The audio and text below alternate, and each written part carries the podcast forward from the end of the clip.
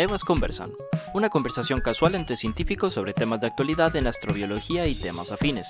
Invita a la Asociación Multidisciplinaria de Estudios en Biología y Astrobiología, Ameba Medellín. Presenta Jorge Zuluaga, profesor de Física y Astronomía de la Universidad de Antioquia. Edición Quien les habla, Joshua Giraldo, pregrado de Astronomía de la Universidad de Antioquia.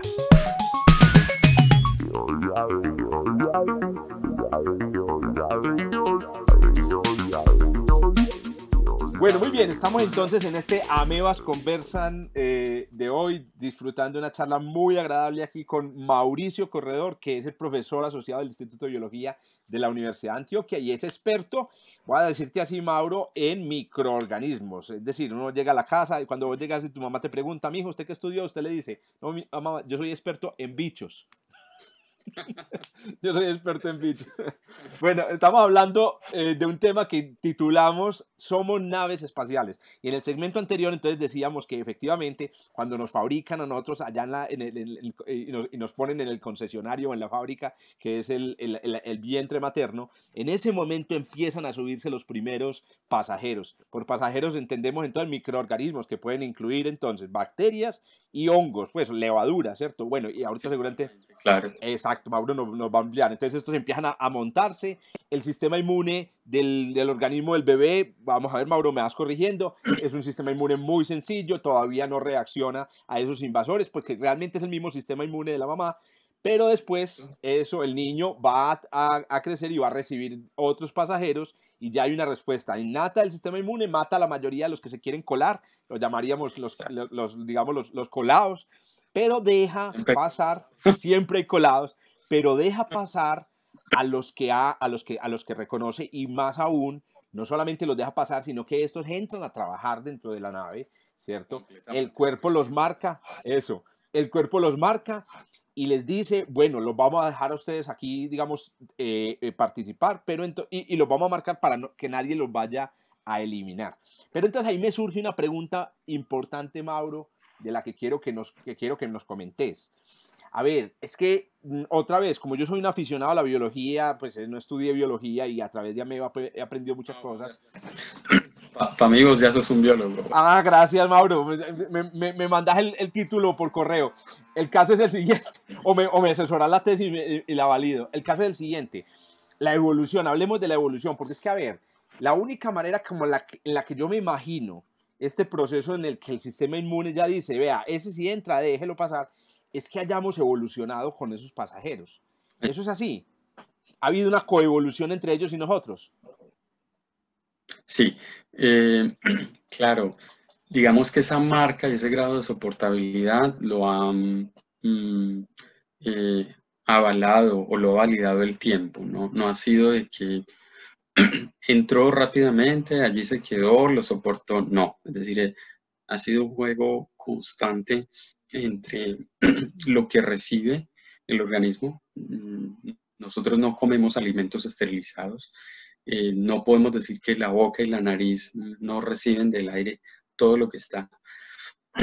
Y si nosotros tuviéramos unos ojos microscópicos, verían que las bacterias, los virus, todo eso que nos pega a diario, el viento, pues está constantemente eh, presionándonos y entra en gran cantidad de microorganismos constantemente a nuestro, nuestro cuerpo. Cada vez que consumimos un alimento, hay muchas bacterias dentro de, de esos, de esos alimentos, pues porque a pesar de que los cocinamos, los, eh, los preparamos, pues no podemos eh, destruir absolutamente todo. Nosotros no comemos eh, completamente estéril todos los, los, alimentos. Cocinamos algunos, ¿sí? Los vegetales traen muchos, el aire, el agua traen, traen una gran cantidad y nuestro organismo entonces empieza ese juego de, de aceptabilidad, es decir, de negociar y de, digamos, de, de, soportarlos. Pero el tiempo, es decir, la, en, en, la evolución ha habido, digamos, una aceptabilidad ya eh, marcada. Es decir, hay algunos microorganismos que portamos, ya los traemos eh, en, en, nuestras marcas. Los virus han hecho marcas eh, todavía mucho más fuertes sobre nuestro organismo porque incluso conquistaron nuestro genoma. Es decir, los virus son si usted tiene un papá en casa, yo puedo decirle que un virus también es su papá. y hay otros. Está bueno. Ah, bueno, para un canto, un canto. El coronavirus es tu papá. No me digas que en el coronavirus no. Pero, familia. exacto. Los, retrovirus también son papás nuestros, porque ese es el conflicto de, la evolución, aceptar ese material, y que la especie logre sobrevivir con él y al cabo de un tiempo, entonces, digámoslo así, se vuelven amiguitos porque eh, ni una especie acabó la otra y se soportaron. Entonces vivieron en lo que llamamos en biología como un comensal, hay una simbiosis y no, no se atacan por el, paso del tiempo. La evolución ha hecho ese trabajo, claro está. O sea que básicamente estos pasajeros son lo que son hoy porque han convivido con nosotros y nosotros somos lo que somos porque hemos convivido con ellos. Sí, esa relación ha sido mutua y, y las marcas eh, genéticas que trae cada, eh, un hospedero y huésped ha, hecho una simbiosis. Mm, por ejemplo, nosotros no soportamos eh, las bacterias que lleva en, su organismo la, vaca, por ejemplo. Y si la vaca no tuviera esas bacterias, no podría comer pasto. Entonces, las bacterias de soporte pues, eh, que se relacionan, lo que conocemos con el nombre de microbioma, en el tracto digestivo de los que comen hierbas todo el tiempo, a nosotros que somos omnívoros son un poco diferentes, ¿sí? Entonces allí hay, un juego que la evolución ha, sido crucial en ese trabajo. Y entonces, entonces ahí se me ocurre también otra idea para que nos, nos la confirmes, y es la siguiente, y es, uno podría encontrar, Mauro, y nosotros aquí en Amebas Conversan ya hemos tenido unas conversaciones muy interesantes, vos conoces a Sergio, Sobre, sobre lo que nos hace humanos, lo que, lo, que, lo que nos hace distintos, lo que nos hace singulares. ¿Vos, vos has, leído algún artículo, has tenido alguna vez una idea de, de que podría haber ocurrido en el pasado un evento eh, como micro, de, relacionado con nuestros microorganismos que fuera crucial en nuestra evolución? Eh, pensando una, imagínate que, por ejemplo, en un momento dado nos, nos contagiamos, digamos que había un Homo erectus en, en, en África y se contagiaron de un virus y a partir de ese momento tal vez el, el encéfalo dio un salto es decir, podrían haber eventos de, de nuestro, relacionados con nuestro microbioma que hubieran afectado radicalmente la evolución de la especie. Sí, eh, ese es un aspecto y es, bueno, tendríamos eh, tiempo para hablar de, algunas publicaciones, pero ese aspecto que acabas de tocar es, crucial. Es decir, ha, habido una relación fortuita entre los organismos, los microorganismos que portamos y el aporte a nuestra inteligencia, a nuestro desarrollo y a nuestra esencia. En realidad, si, si Homo sapiens no hubiera abandonado África, no se hubiese encontrado con nuevos ambientes, con nuevos... Ah, eso me parece genial. Que hace que, o que hizo, básicamente, que el, eh, la, la digestión, el modo de pensar, el modo de alimentarse cambió completamente. Él tenía unas características cuando estaba en África y al, abandonar África. Con sus pasajeros. Abandonamos con nuestros pasajeros. Nuevos pasajeros. fuimos recogiendo pasajeros en el camino. Y, esa transhumancia hizo que la recogida de pasajeros fuera tan grande que hizo desarrollar unas, unas características. Entonces no es tan gratuito ni es teleológico, pues alguno pensaría, dice, no, adquirimos un microorganismo, entonces ya, ya fuimos inteligentes. No, fue un proceso donde la evolución jugó un paso, un paso crucial, pero eso que yo soporté, esos virus y bacterias que yo fui capaz, porque, porque llegamos a una región y el virus, o sea, sucedió lo mismo que está sucediendo ahora, es decir, encontrar regiones nuevas y allí empezó la pelea de que un virus una bacteria lo atacó y el ser humano sobrevivió. Ese, esa condición que es supremamente importante, son unas marcas supremamente trascendentales, eh, hicieron entonces que el, el, ser humano tuviera que pensar y decir, bueno, ya, ya no aguantemos más frío, curamos, ¿por qué? ¿por qué sentimos frío? Nos cayó un virus, nos sube la temperatura, nos da fiebre, ¿qué podemos hacer? Tomemos algunas sustancias, cambiemos de alimento, cojamos algunas plantas. Entonces, esa condición hizo cambiar completamente el modo de pensar del, No, no, no, no. Esto, esto, esto para mí es, un, es, una, es una cosa que me obliga a cambiar muchas cosas que he pensado, porque uno siempre se imagina la evolución de los, de los organismos multicelulares, macroscópicos, con una evolución en, en solitario, es, enfrentados a su, a su ecosistema macroscópico. Pues pucha, pero la cosa es más compleja, es decir, vivimos en un mundo de virus y bacterias y obviamente nuestra evolución está atada a ese ellos. Paisaje. Oh, espectacular. si nosotros no los hubiésemos soportado, no, no, había ecuaciones diferenciales. Claro, claro. Y, y, y, nosotros, tú y yo y todos los que nos están escuchando, somos hijos de los que sobrevivieron a los virus y las bacterias del pasado de hace decenas de miles de años. Bueno, vos mencionaste una palabra aquí que yo quiero que todos los que nos están escuchando, que no son biólogos, aprendan. O aprendamos, porque yo pues he oído la palabra tres o cuatro veces, y es microbioma microbioma. Definime, hazme una definición así de profesor de biología de lo que es el microbioma. Sí, es, es, um, es simpático porque cuando yo recién llegué a la Antioquia empezó el primer Congreso Mundial de Microbioma y nosotros hablábamos, teníamos dos términos para definir eh, los microorganismos dentro de nuestro organismo, o sea, esos pequeños huéspedes y nosotros la nave, nosotros le llamábamos microbiota, ¿sí? O le llamábamos flora, pero el término se modernizó después de que apareció la, la, genómica. Entonces, mm, al, principio de los congresos decían, no, pues el microbioma es la parte genómica de la microbiota. Y después la cosa ya empezó a tornarse más, eh, digamos, más lógica en el sentido de que, bueno, pues si tienen genoma, ¿por qué separar el genoma y por qué hacer esas grandes diferencias? Simplemente la microbiota es, es el mismo genoma, entonces el término quedó prácticamente adaptado a, a entender hoy en día que microbiota y microbioma es prácticamente lo mismo. Y entonces, la definición, la definición así académica, ¿cuál sería? Claro, eh, efectivamente es la, digamos, la relación o microbioma es toda la parte no eh, genética, ¿sí? heredada nuestra, eh, aunque todavía se cuestiona mucho eso directamente, eh, de, nuestro, de nuestra información genética. Entonces es la información genética, ¿sí? Que, que no hemos heredado de nuestros padres. No, no hemos heredado, pero que adquirimos a través de, de, de, nuestra, de nuestra vida y que hace parte de nuestra genética. ¿sí? No es heredable, pero es parte eh, innata de nuestra información genética. Interesante. Asler, una, una investigadora que ha sido, digamos, como una de las líderes en el mundo, ella ha establecido la medida de cuánto genoma aportamos nosotros de, Eso. bacterias y, y, y, microorganismos que tenemos con respecto a nuestro, y es 10 veces a uno. Es decir, nosotros tenemos 18 mil genes bien anotados hoy en día. Eh, portamos, es decir, un millón de genes de bacterias. O sea, como toda esa cantidad de información genética estaba ahí y no, no, eso no existía, eso no tenía ninguna relación con nosotros.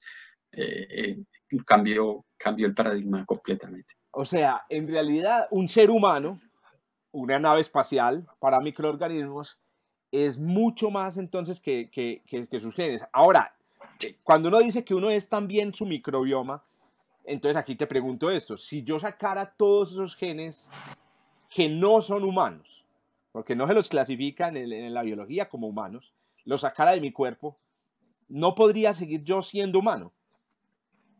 Eh, ese es un experimento incluso planteado por NASA para viajar al espacio. Mm, es decir, mandemos un ser humano y tratemos de quitarle todas las bacterias. Eh, eh, es, es, una, es, una, preocupación ya hoy en día muy grande. Eh, de decir, bueno, si cuando nacimos no teníamos bacterias, ¿qué pasaría si enviáramos un bebé? Es decir, tuviéramos una placenta en la nave y naciera sin bacterias. ¿Qué sería de él? Ese es un experimento muy, muy importante, incluso que se plantearía hoy en día. Decir, bueno, ¿qué pasaría con ese, ese ser humano que no porte eh, toda esa cantidad de genoma dentro de él? Y uno de los planteamientos que, que se tiene hoy en día es que si se eliminara toda esa cantidad de información genética, nosotros no podríamos, ni siquiera tendríamos sistema inmune, no podríamos digerir toda la información y todas las moléculas que absorbemos a, a diario y al, y al, parecer si adoleciésemos de esa, de esa información, mm, nadie lo, digamos, lo podría decir así con toda certeza, pero podríamos morir muy fácilmente si no, si no portásemos esa información. Eso me parece también súper interesante y me lleva a pensar en otra analogía. Y es la analogía de que es que es obvio. Vos tenés, imagínate, un, un súper, em, digamos, em, ¿cómo se llaman estos cruceros? Los cruceros, estos barcos que ya no se van a servir para nada. Qué pesar, hombre. No quiere nadie montarse en un crucero hoy en día. Qué vergüenza. Ah, a mí me da mucho pesar. Yo realmente, yo realmente sufro mucho por la gente que está perdiendo su trabajo, los negocios que están cayendo, a pesar de que, la, de que todos, no, no, no, claro. todas las personas que somos liberales, odiamos un poco pues la, la, la hiperriqueza. Sí le da uno pesar. Pero no, no, duele mucho. Duele mucho es lo que está pasando. Entonces vamos a, a, coger, ojalá que algún día los usemos otra vez bastante, uno de esos gigantescos barcos que son como hoteles flotantes. Y imaginemos lo siguiente, ese es el cuerpo humano, correcto. Ahora, imagínense en ese cuerpo humano sin pasajeros. Sin pasajeros me refiero a sin nadie que no sea barco, que no sea parte del barco adentro. Obviamente, por mucha tecnología que haya en el barco, por mucha automatización, ese barco no va a ningún lugar, no va a ningún lugar, es un barco vivo, es un barco muerto, es un barco parqueado, ¿cierto? En un, en un puerto, pero no funciona, ¿cierto? Y entonces, eh, de alguna manera, nosotros somos así. Y eso me da una, una, una, dimensión otra vez, Mauro, impresionante para mi propio cuerpo. Yo realmente soy una nave espacial que, digamos, eh, tripulada, una nave espacial tripulada que, que, no puede prescindir de sus pasajeros. Ah, no, fantástico. No puedo. Es, es crucial. Nosotros pensábamos que el capitán exclusivo de esta nave era el cerebro, entonces consideramos como el, el centro de mando, allá está montado el capitán. Como el computador del, del barco. Correcto. Alguien en uno de los congresos mundiales que se hizo eh, empezó a decir, bueno, y, y, si investigamos la relación que existe de estos con el capitán, ¿sí? Eh, y si retirásemos, porque ya, ya existen mm, ratones que se les ha quitado completamente todo, todo su microbioma. Y el comportamiento de aquellos que llevan esas bacterias y a, los que los llevan es completamente diferencial. eso es uno de los estudios más tremendos porque, porque eh, entonces si el capitán es decir, está ahí solo y, puede ir, como dices tú, tu analogía, pues es maravilloso, es decir, se monta el barco y se lo lleva solo, pues a dónde se va a llevar un, capitán un barco solo, no tiene sentido, es como si no montara, entonces necesita de todos sus marinos para poder decir que tiene razón de ser de conducir un capitán solo.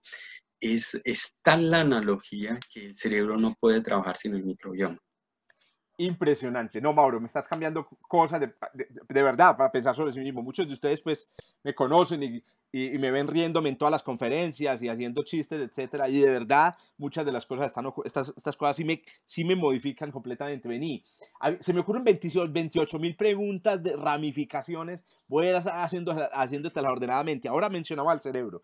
Claro, cuando uno piensa en el microbioma, ya no la flora. Yo, yo, era, yo soy de la época en la que decíamos la flora intestinal, exacto.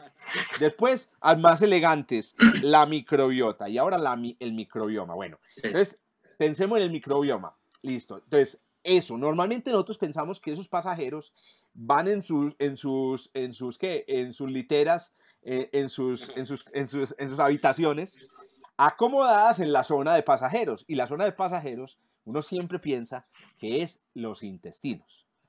Pero entonces yo quiero que nos aclares este hecho. También tengo yo microbioma o microbiota en el cerebro. Hay microorganismos que viven en mi cerebro. E, esa es la otra barrera. ¿Recuerdas que hablamos de la barrera eh, que había en la placenta?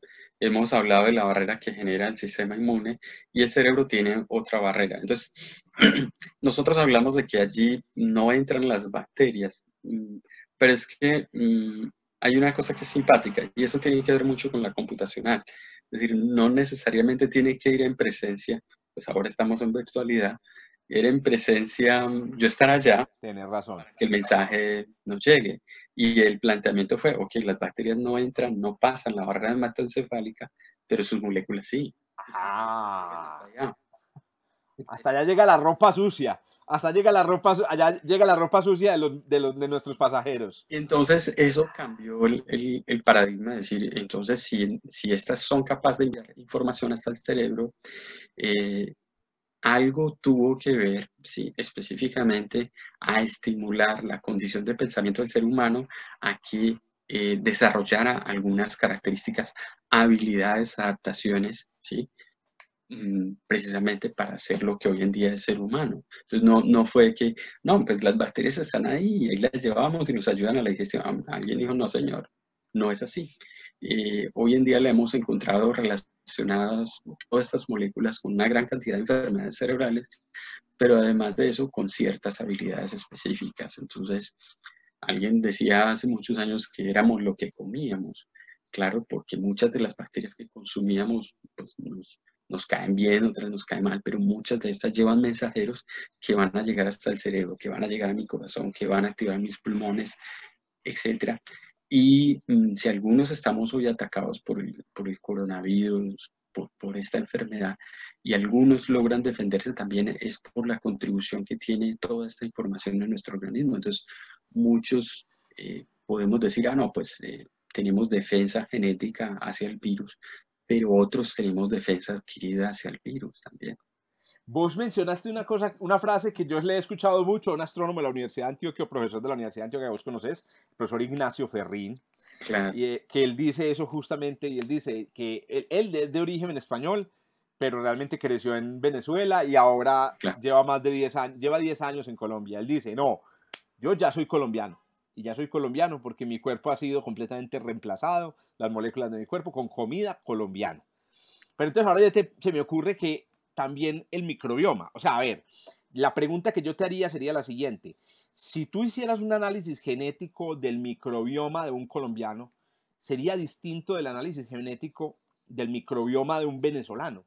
Cambian los microbiomas eh, geográficamente. Sí, así es. Eh, esa es una cosa que hemos descubierto eh, a raíz de que hicimos, aplicamos una, una, técnica que llamamos metagenómica, es decir, tratamos de sacar toda la información que, que portamos. O sea, hicimos eh, el genoma humano y miramos qué información tenían.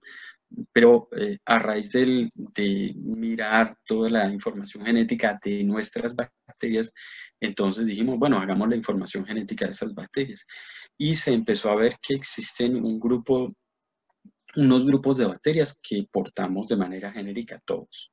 ¿Sí? Es decir, hay unos lactobacilos, hay unas bacterias lácticas que prácticamente podemos decir todo mundo. Sales, sales a todos los, los seres humanos, pero hay otras especies que no. Entonces, están dadas por las condiciones geográficas, en el ambiente en que vivo, la alimentación que consumo, digamos, los hábitos que yo tengo en, en cuanto a, a, mi vida cotidiana y eso hace mm, pues que nuestro microbioma sea muy diferente. Es decir, si, una, si un lapón o un siberiano que está en el norte, que tiene que consumir, digamos, unos tipos de alimentos que no se puede bañar como nosotros los latinoamericanos, cada mañana, el frío no lo deja, tendrá en su piel y en su tracto digestivo, muchos comen, por ejemplo, carne cruda, tienen bacterias que hacen que sean algo diferente a lo que somos nosotros. Y lo más impresionante, eso ha dado características antropogénicas de, de tipo étnico que hizo que se adaptara. Entonces, nosotros le dimos mucho papel eh, específico a, un ambiente que estaba solamente fuera de nosotros. Nosotros somos un ambiente y ese ambiente se ha adaptado específicamente a esas bacterias que entraron allí y también dio unas características antropométricas y, y, y formales, es decir, altos, bajitos, anchos, yo me acuerdo mucho de, esas, de esos dibujos que hacía Darwin cuando llegó al sur de Chile, porque pintaba casi a los, a los nativos de allí como monos, pero es que tenía unas características muy específicas, es decir, era un ser humano adaptado a esas condiciones, a un frío gélido que andaba casi desnudo y resistía esas, esas condiciones. Interesantísimo también, no se me había ocurrido eso. Y ahora que estamos en una discusión muy álgida sobre el racismo, em, se me ocurre que hay cosas, digamos, del racismo que obviamente todos eh, hemos criticado siempre. Y es la idea de que las diferencias étnicas no son diferencias ni en capacidad eh, eh, cerebral, ni en, ni en superioridad cultural, ni genéticas, porque todos somos humanos y aunque hay diferencias dependiendo de nuestros orígenes, etc. Pero muchachos, hay que admitirlo, las personas que vivimos en distintos lugares del planeta tenemos un microbioma diferente. Sí, claro. Entonces uno podría pensar que hay grupos humanos grandes diferenciados por su microbioma. No estoy hablando ni de superioridad, ni que eso los va a hacer mejor ni, ni peores, pero hombre, los humanos somos increíblemente diversos por, el nuestro microbioma. ¿Podría yo decirlo de esa manera? Perfectamente, Jorge. Es que hay, hay dos condiciones importantes. Hay una que yo espero que a futuro la ciencia eh, acabe la misma palabra del racismo, porque el, el racismo no debe existir porque razas humanas no hay. Exacto, biológicamente, ¿no? Exacto. Nosotros no somos perros, o sea, nosotros no filtramos un gen, porque es que en realidad una raza está dada por un gen, entonces simplemente convertimos un gen que, que colorea la piel, entonces a eso le llamamos raza. En realidad eso pues es una, una condición, después de mirar el, genoma humano, puede ser, yo me puedo parecer más a un africano que a veces a mi hermano, así Correcto. la cosa. Entonces, eh, pero eh, el término va más a etnia.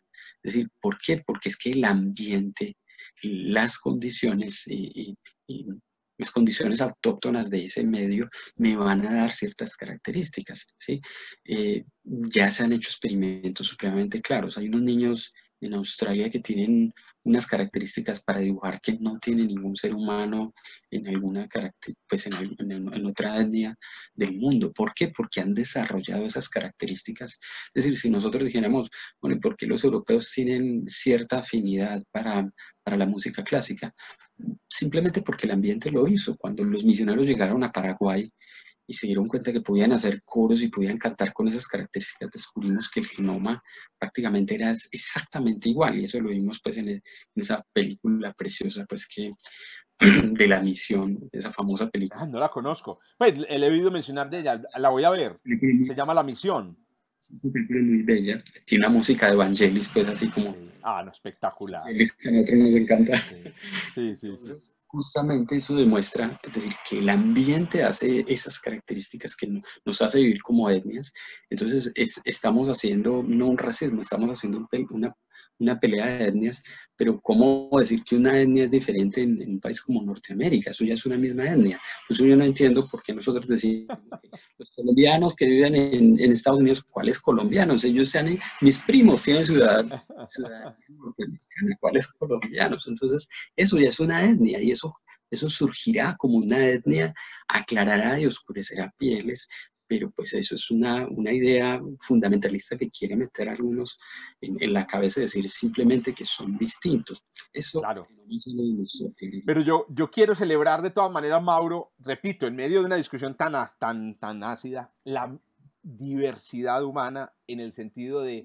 Eh, creo que yo había leído alguna vez que si, hablando de, este, de esta película de la misión, que si vos transportaras al presente a un eh, ciudadano de Europa, eh, un hombre de cromañón, como se lo clasifican algunas, digamos, líneas paleontológicas, paleoantropológicas, un hombre de cromañón de hace 30.000 años, lo trajeras al presente, obviamente no existen los idiomas hoy que existían en ese entonces, le podría aprender español o podría aprender cualquier otra lengua, podría aprender matemáticas, podría aprender a cantar, ¿cierto? Y convertirse, no sé, en un maestro de piano de la Universidad de Antioquia. ¿Cierto? Es decir, nuestra capacidad intelectual no ha cambiado y eso es muy, debe quedar muy claro. No hay diversidad en las capacidades, en el potencial, en el sentido de diversidad en que cada etnia, hayan etnias mejores y otras, y otras peores, pero sí hay una microdiversidad fantástica, o sea, la Tierra es microdiversa. Ahora, claro que con los viajes en avión, y vos lo mencionabas ahí con el caso del, de, la, de la diversidad en Estados Unidos, que no es tan grande, hermano, nos estamos ¿cierto? Nos estamos como nivelando. Estamos trayendo el microbioma de otros continentes para, para, América. precisamente la National Geographic hace unos años se eh, empezó a imaginar cómo sería el hombre del futuro, porque se va, esa diversidad va a mezclarse tanto, va a seguir permaneciendo en genética. Nosotros sabemos que, digamos, hay un pool de genes que seguirá caminando y nos dará constantemente diversidad de acuerdo a ese ambiente donde vivimos, pero hay, hay muchas características que se van a ir, eh, eh, digamos, promediando en, en, cuanto a forma, piel, estructura, etcétera, etcétera. La población china, por ejemplo, hace 100 años era muy, muy chiquitita y después de mejorar su condición de alimentación, pues no vaya y ya encuentra gente pues tan alta como la población de, Holanda, pues que son la población en promedio. Pero esas son características que son supremamente pequeñas y se comparan con otras que están dadas eh, por el ambiente. Es decir, la diversidad humana es, es tan grande eh, que lograr homogenizar en un momento dado eh, va a ser imposible porque cada ambiente da, da una característica. Esto fue Amebas Conversan, una invitación de Ameba Medellín, presentado por Jorge Zuluaga, editado por Joshua Giraldo.